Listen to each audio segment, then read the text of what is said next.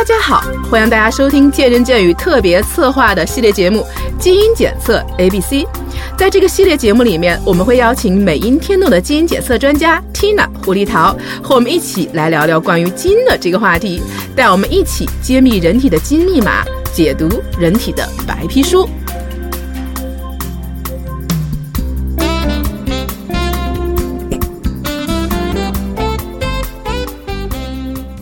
年来呀、不知道缇娜你有没有关注到啊？马拉松越来越受到很多人的追捧，而且我的节目里也做过很多关于这个马拉松啊、长跑的一个专题，而且现在每个月都有那么几场马拉松的比赛，而且四月份各地的这个马拉松赛事也是如火如荼的进行当中，已经有很多的跑友们报名参加了啊。一些热衷于跑马拉松的一些铁杆跑友，不仅跑了国内高质量的马拉松比赛，也把世界级的马拉松大赛作为要达成的目标呢。哎呀，是的，我觉得这个真是中国的热潮。你刚才说一个月几场，我可以告诉你一组惊人的数据啊！嗯，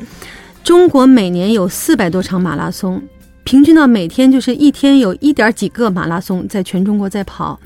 而且现在周围的人全在跑马拉松，我的很多朋友都在参与到这个活动和运动中啊。嗯，然后现在很多人还不满足于就是。去世界上跑，他们做那种极限的马拉松，我不知道你听说过没有啊？越野跑，呃，嗯不光是那个，比如说我给你举个例子啊，一个七十岁的美国老奶奶，好像叫 Smith 吧，她是七天跑了七个马拉松，一天一个，而且这七个马拉松居然是跨了六大洲和南极这么跑下来的。所以好像现在中国也有很多朋友在朋友圈里在放这些消息，我觉得这个真的是全球的风潮越来越热。但是我就想知道，为什么会有这么多的人开始跑马拉松呢？你跑过，我是没跑过，但是我跟很多一些嘉宾啊去做这样的沟通分享的时候，当时我也在想，其实跑步好枯燥，而且跑那么久，我也问我说，你们怎么那么喜欢跑马拉松啊？你觉得还是健身好是吧？其实他们觉得健身也挺枯燥，对，举铁也挺枯燥。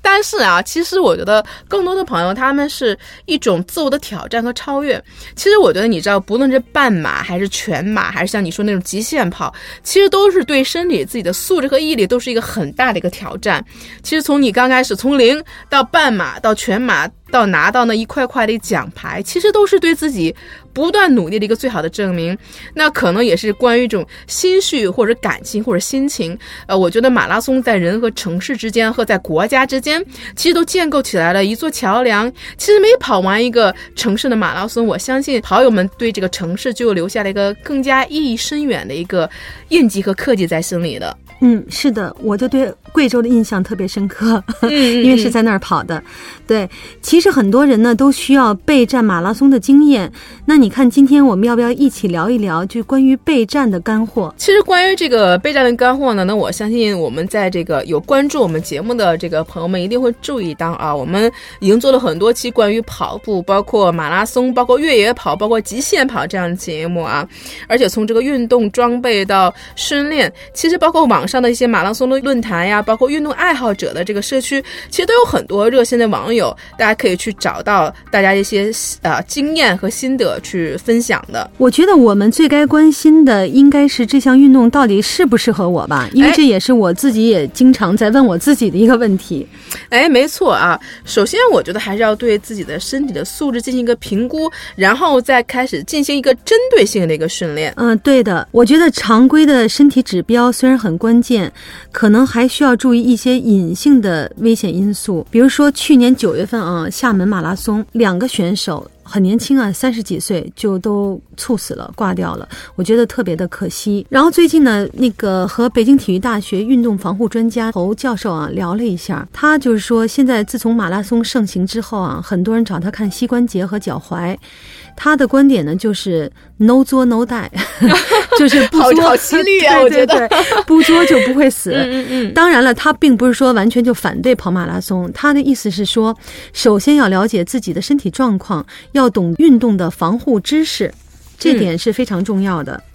其实这点我也是有些疑问啊。你别说赛前，我觉得主办方都会啊，都会让选手做一些常规性的检查。而且我认为，就是能来参加马拉松比赛的，其实都是对平时自己有运动、对自己的身体素质都是非非常有信心的人才对。哎，怎么会发生很多这么多一些意外，包括受伤、包括猝死这种事情呢？猝死呢，其实就是突然的死亡，就是因为无法预测，所以才特别的可惜，特别的凶险。嗯，猝死其实不是病，它是一种表现，通常是由于一些心源性的隐性遗传病造成的。那猝死呢，一般三到六分钟就是不可逆，造成不可逆的伤害，急性症状发作后六十分钟死亡，这个叫做猝死。一般都是在极端的外界刺激的情况下才会导致发生的，当然前提就是说你得有这种隐性心血管疾病。那除了猝死这方面，就是我觉得损伤也是一个很可惜的事情。没错，嗯，比如说像我们基因检测就可以通过基因检测的结果告提示你，你是不是有跟腱损伤的风险、前交叉韧带损伤的风险。会不会罹患骨关节炎、应力性骨折，包括腰椎间盘突出或者蜕变的一个退行性的改变？嗯，那我是不是可以这么理解呢，Tina？就是说，如果我们在这个跑马拉松之前能够做这些基因检测风险的这种呃基因检测，那如果如果我们发现我们在这方面受伤的风险可能比较高的话，实际上我们最后还是。不要参加这样的一个比赛，这样会可以更好的保护我们身体，不要受到一些损伤呢。对，说到心源性猝死啊，我觉得你你的想法是对的，这当然是仁者见仁，智者见智了。但是说到这些运动损伤，我觉得还是更知道结果以后，反过来推，你要采取更适合你的一个训练方法，包括你要知道自己的极限在哪里，你的薄弱点在哪里。嗯，那其实可以是因为任何运动我们都说过是安全第一嘛。对。那实际上，当我们知道这样的一个对自己更了解之后，实际上我们是可以通过一些方式和训练方式，更好的保护我们自己，以避免我们在运动中受到伤害。对，这就是我们检测的意义嘛。嗯，其实我们普通人平时都是很健康啊，而且还经常运动。其实我们总会觉得猝死离我们很远。这个东西怎么说呢？我觉得，如果说是癌症啊、慢病，可能是零到一百的一个选择，那猝死可能就真的还不是，它是零或一百。德国心脏基金会和德国心脏病协会其实最近一两年呢，对德国全国范围内的运动猝死做了一项调查。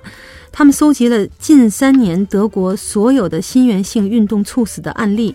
那我们看一下数据就知道，其实高水平运动员在竞赛中发生猝死的几率是非常低的，低到什么程度呢？就是每十万个运动员仅会出现零点七到三点零。但是年龄在三十五岁以上的休闲运动参与者，这个群体运动猝死的发病率就很高了。尤其是最近几年啊，随着老年体育的发展，这个比例就是呈上升趋势。哎，那哪个年龄发生猝死的概率比较高呢？哎呀，所以说中年人要注意啊，平均的年龄段呢是在三十到五十岁，但是据统计呢。患病死亡的平均年龄是四十六点八岁，也就是说，正是大好的年华，人生鼎盛的时期。嗯，我觉得这个 Tina 这个数字有点有点吓到我了，因为我觉得这个四十多岁正是像 Tina 说。正是壮年，对啊，而且也是社会的这个中流砥柱啊，家里的顶梁柱啊。哎，没错，结果这反而是这个猝死的概率非常高。快给我们讲哪些运动是猝死的高发项目呢？我们也小心一点儿。对，绷着这根弦还是重要的啊，不是说这个我们不是恐吓啊，但是在所有的运动项目中呢，足球和跑步，起码在德国那项呃统计报告里就可以看到，足球和跑步是导致运动猝死发生频率最高的领域。哇塞，这个又吓到我了，因为我觉得在身边，我觉得我以为你说的是那种比较呃极限的一些运动，或者比较有挑战性的。实际上，我觉得足球和跑步在我们身边，我觉得是很普通的呀。我觉得男生踢足球啊，包括跑步，这两年像你说这个。各种跑步马拉松啊，我觉得真的是也是参与人很多，所以我觉得真的是要引起大家一些重视啊。反而危险发生在我们认为看似最不起眼、最不可能的这个领域当中。所以说是在零或一百之间选择，中了它就全中了。对吧？那这个猝死的原因到底是什么呢？运动中出现的死亡病例啊，多是由于这个基础心脏病引发的。那我们分两个年龄阶段来看，年龄在三十五岁以下的青少年，一般来说呢，猝死的原因是由于心肌炎或者早发冠心病。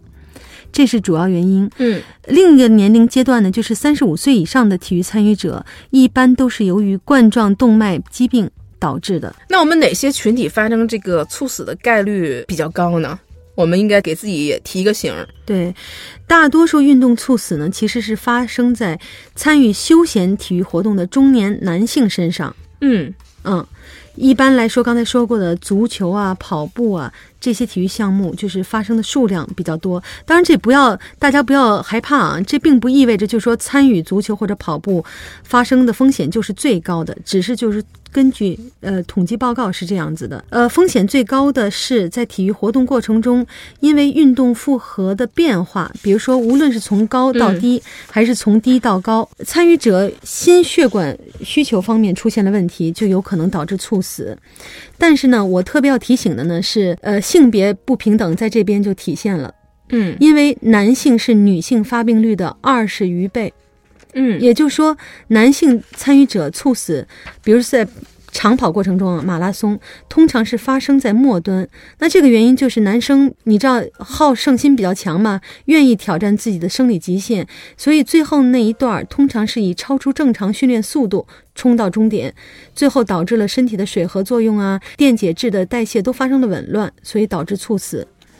其实这一点也是我们在以前在节目中有有强调过啊，因为我们在任何的，不管你我们从事任何的一种体育项目啊，不管是极限的还是普通的，其实我们都要把安全呃是放在第一位的。呃，所以说我们也在节目中提醒过大家，如果大家在进行任何运呃运动过程当中，你觉得身体有些不适，因为人体是这样的，就哪怕你是猝死，他在他总会给你一些信号，是的。哦，可能包括手麻，包括喘不上气啊，他总会给你一些呃信号，所以说大家一定不要有争强好胜和逞强那种心理。实际上，当身体给你发出这些信号的时候，大家一定要关注自己身体的反应，及时做出一个调整。其实这样可能就会避免很多一些悲剧的发生啊。所以说，这个我觉得大家还是要注意到这个，尤其一些极限运动啊，大家还是是要注意这个运动的安全。那刚才我们跟 Tina 一直在聊的是关于这个德国近期的这个研究啊，嗯也给了我们很多一些提示。那这个德国的这项研究，呃，对我们马拉松主办又会有一个什么样的一个提示呢？我认为啊，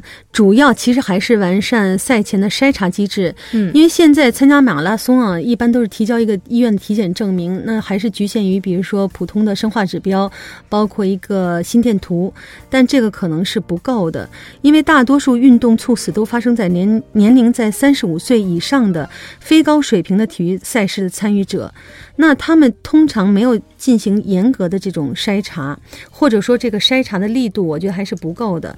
呃，比如说有些心脏病，它是真的是要靠可能基因的检测才能够知道自己是不是有罹患这种病，包括罹患就是猝死的风险。嗯，虽然你刚才说到有一些这个猝死呢，也是有一些遗传性的疾病引起的啊，可能也是一些隐性的隐患，我们自己并不知道，也没有意识到这一点，查出来的对，是觉得我自己很健康啊，所以说，而且是正当壮年的时候，那如果预防这种事情的发生，我们是不是可以通过这个基因检测和基因筛查，然后就找出这样的一些致命基因，以让我们哎给大家一个警示和警告呢？呃，我觉得你说的太对了，呃，因为就像我刚才说的，很多无论你是做心脏彩超还是心电图，呃，甚至你挂一个 Holter 二十四小时监测，嗯但是它可能都表现的是 OK 的，就是你可能就会疏忽。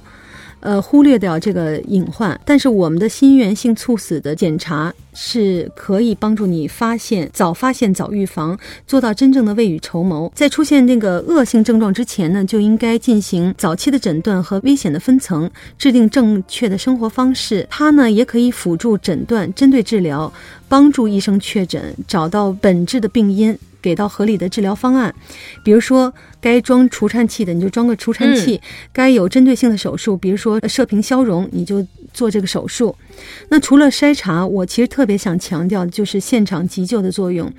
呃，因为掌握现场急救的知识真的非常非常重要。嗯一旦发现运动员有心脏骤停或者不适的危险的时候，我觉得可以进行呃心脏复苏啊、除颤，如果有需要，包括高级的心脏救命术。嗯，其实通过我们这期节目，通过 Tina 对我们的一个介绍啊，其实我认为，如果要参加马拉松之前，我还我们还是建议大家最好做一个呃常规的这个身体素质的检查，包括心脏的筛查，相关的一些遗传病基因的这个筛查。哎，一切都 OK 之后呢，我们再开始体能的一些训练和购买装备。那在节目的最后呢，我们也祝愿所有的参加马拉松的这个朋友们能有个好成绩，享受运动带给我们真正的快乐。那我们下期节目再见吧。